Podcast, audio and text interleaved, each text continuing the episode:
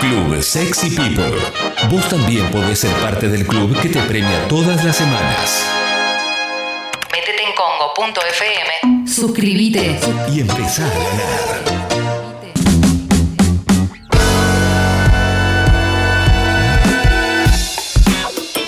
11.54 de la mañana, desde hace varias semanas que decidimos llamarlo y hablar con él, aunque sea una vez por semana, porque nos encanta su visión, nos encanta cómo se explica las cosas y, es súper claro para, para, un momento como este. Estoy hablando de Juan Manuel Carballeda, biólogo, investigador del CONICET y del Laboratorio de Virus Emergentes de la Universidad Nacional de Quilmes. También colabora con el excelente proyecto El Gato y la Caja y está en este momento en línea. Hola Carva, ¿cómo estás? Hola, ¿cómo están? Muy bien, Bien. ¿vos? Bien, bien, bastante bien. Bueno, hoy, hoy vamos a hablar de algo que, que si para mucha gente no fue costumbre hasta ahora, a partir de, de, lo que está sucediendo, me parece que es un hábito que vamos a tener cada vez más incorporado, ¿verdad, Carva? Exactamente, vamos a hablar de dónde surgió eh, la, la, idea, la necesidad de lavarse las manos eh, como método para evitar microorganismos y para evitar contagios de enfermedades.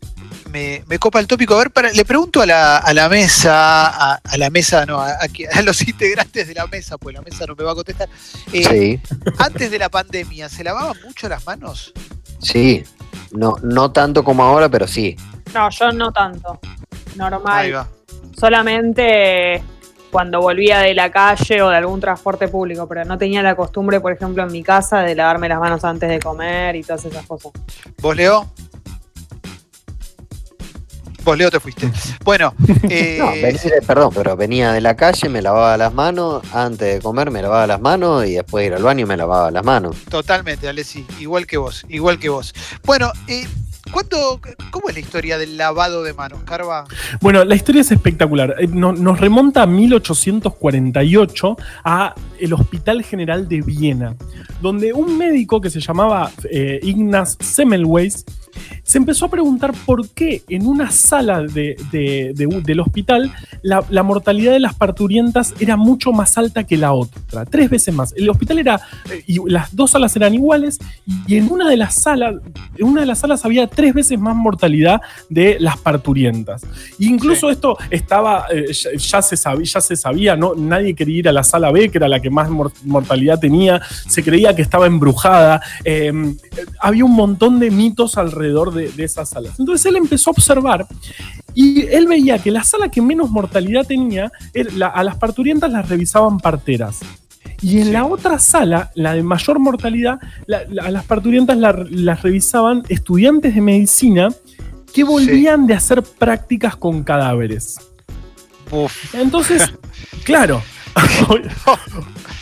Entonces, claro, estuvieron tocando cadáveres. Entonces él dice, ¿no será que al tocar cadáveres eh, eh, estarán, estarán contaminando? Y eso es lo que causa estas infecciones terribles que en ese momento no se tenía idea de por qué ocurrían las infecciones. La teoría mi microbiana vino este, 15 años después con eh, Pasteur. Pero en ese momento sí. no se sabía, lo, lo, las enfermedades se transmitían o se, se, se pensaba que era por, por, miasmas, que son como cosas que van emanando los cuerpos enfermos y eso es lo que va contagiando a otros. Era una, una, una visión así, de hecho, este, durante mucho tiempo se pensaba que los miasmas eran los que, los que transmitían enfermedades.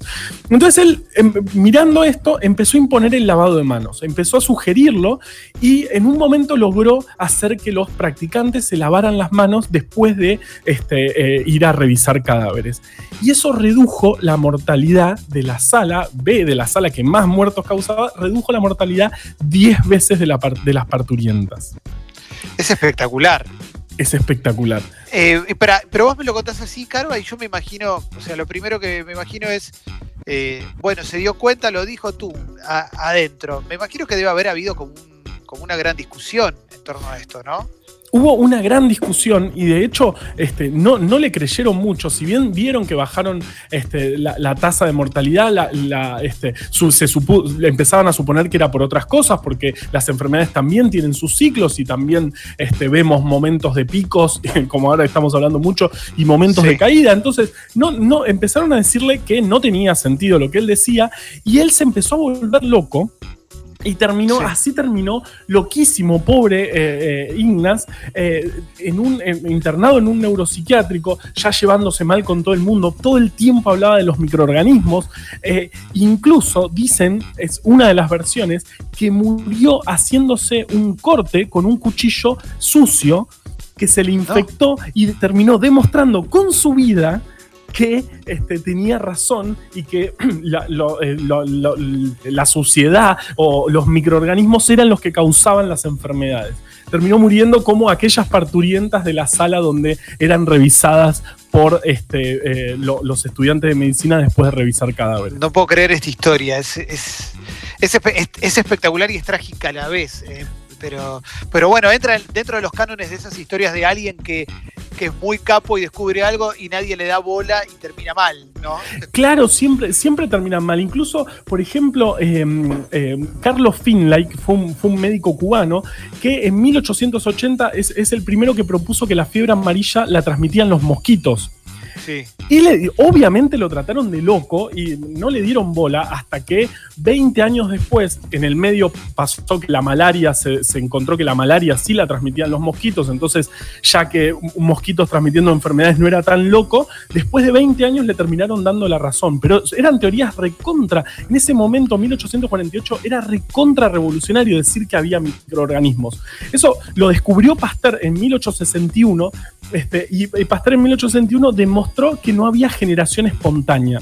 Esto es, en ese momento se creía que los organismos aparecían, se generaban espontáneamente y por ejemplo había hasta recetas para generar gusanos. Vos tenías que dejar un pedazo de carne podrida, ciertas cosas más y eso hacía que espontáneamente aparezcan gusanos.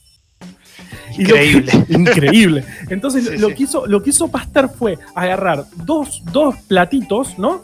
Y les puso medio de cultivo, que es todo lo que necesitan bacterias y otros microorganismos para crecer. Los tapó de manera que no los que no, no entre nada, los esterilizó hirviéndolos y a uno lo abrió un cachito y al otro lo dejó cerrado.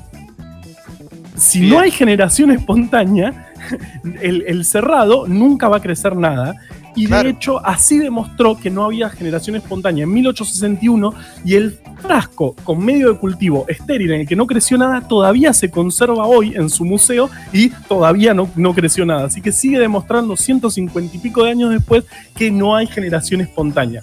Pero eso fue mucho después de, de, Semmelweis, cuando, cuando Semmelweis estaba viendo lo del lavado de manos, faltaban 15 años, 12 años para esto, entonces seguía siendo una locura lo que decía este médico húngaro y por eso lo trataron de loco. Eh, una cosa que me, que, me, que me llama la atención es cómo los que no estudiamos eh, ningún tipo de ciencia, siempre nos parece que las soluciones y los métodos eh, llegan de cuestiones demasiado sofisticadas. Probablemente, obviamente, el estudio tenga la sofisticación necesaria, pero después nos encontramos con que una solución era simplemente lavarse las manos, después el, experimento era cerrar el frasco. Digo, eso es, algo común, digamos, eh, se encuentra en pequeñas, en pequeñas eh, cosas las soluciones. Uf, qué pregunta. Eh, eh, bueno, en esa época, en esa época donde estaba naciendo todo, se veían, este, los experimentos eran mucho más simples. Hoy en día necesitamos, en general los avances son con, experimentos muy sofisticados, pero sigue pasando mucho, este, sigue habiendo muchos este, descubrimientos que son por casualidad, que son por estar mirando, no estar mirando exactamente eso y ves algo que pasa, como así se descubrió, qué sé yo, la penicilina, o un montón, un montón de otras cosas de casualidad. Entonces, es en parte tenés que tener la mente abierta como para eh, ver eso que está pasando y este, eh, bueno, y eso tiene que suceder también. No sé si en este momento, si hoy en día ya hay avances, los últimos avances ya son con aparatos y con, cuestiones muy sofisticadas. Es como que tenemos la sensación de que ya hay mucho descubierto, pero, pero creo que pueden seguir apareciendo cosas. Me encanta, me encanta hablar con vos, Carva, me encanta aprender todas estas cuestiones. Eh, a Semmelweis se lo menciona en la película 12 monos, ¿no? Efectivamente, el, el, sí, eh, es, un, es un diálogo, este, él cuando va al, futuro, este, habla de la locura, dice, la locura son las reglas de la mayoría, este, los microbios, por ejemplo, y ahí nombra Semmelweis, dice, ¿quién iba a pensar una cosa así? Ninguna persona acuerda, y viene este médico e intenta convencer a la gente, sobre todo a otros médicos, de que existen esas cosas chiquititas llamadas microbios, y se meten en tu cuerpo y te ponen enfermo, y bueno, y ahí lo, lo, lo tratan de loco y termina este, encerrado en un psiquiátrico Semmelweis y matándose demostra demostrando su teoría. Esto, ya que estamos, está bueno para recomendar de vuelta a 12 monos, ¿no? Que es un peliculón. Peliculón. Es un peliculón total con, con Brad Pitt y Bruce Willis, es de Terry Gilliam, ¿eh? de Monty Python, así que recontra, recontra va. ¿eh? Acá, te, acá llega un mensaje de una, una oyente, dice que ama a Carva porque es docente de microbiología y les hacen leer siempre el caso a sus eh, eh, alumnos de la fiebre puerperal de Semmelweis. ¿eh? Vamos todavía. Bueno, vamos todavía, Carva, vamos todavía. Bueno, eh, Hoy, hoy más cortito, por supuesto, pero te, pregunto, ¿para vos este cambia el hábito a partir de esto, Carva, con respecto a lavarse las manos? Para, mí sí, yo lo tengo, creo que todos nosotros lo tenemos mucho más incorporado y este, realmente eh, eh, está demostrado que sirve muchísimo, en particular con este virus, que, el, jabón disuelve su, membrana lipídica muy fácilmente, porque esto es un virus que es, es un virus envuelto, que cuando sale de la célula le roba un poquito de membrana, este, eh, de, membrana lipídica a las células, que nuestras células lo tienen, y la partícula viral se compone por esta, también por esta membrana lipídica. Así que el lavado de manos es fundamental en este, en este, eh, con este virus, pero también con un montón de otros microorganismos, y es fundamental lavarse las manos y, y, todo el tiempo estamos tocando cosas y tocándonos la cara y, y metiéndonos cosas eh, con las manos. Así que yo creo que esta vez este, esto es lo que vamos a aprender de, de, esta pandemia sin duda. Y, y, como también aprendimos en otros, eh, yo siempre me acuerdo de la, de la epidemia de cólera del principio de los 90, que sí. fue, a partir de ahí empezamos a lavar la fruta y la verdura. Antes no estaba incorporado ese hábito y también, eh, no solo para prevenir el cólera, sino para un montón de otras enfermedades, es importantísimo lavar la fruta y la verdura y es algo que incorporamos en esa época. Carva, espectacular hablar con vos. Hoy, hoy fue más cortita, pero porque hoy todos los contenidos están más cortitos porque nos excedimos con el Mundial de Golosinas. Estuvo espectacular. Pero bueno, gracias. Eh, Carva, eh, buenísimo, loco. Lo vamos a subir a Sexy People Podcast y, y también vamos. un caso tenerte con nosotros. Gracias, cuando quieran este, hacemos esto. Dale, el lunes que viene volvemos a hablar, Carva. Abrazo no grande. Un abrazo. Ahí va. Monstruo. Impresionante. Está en otro nivel. Nosotros está en otro nivel. Está en otro nivel, está en otro nivel. Vamos con la música, Sucho, dale.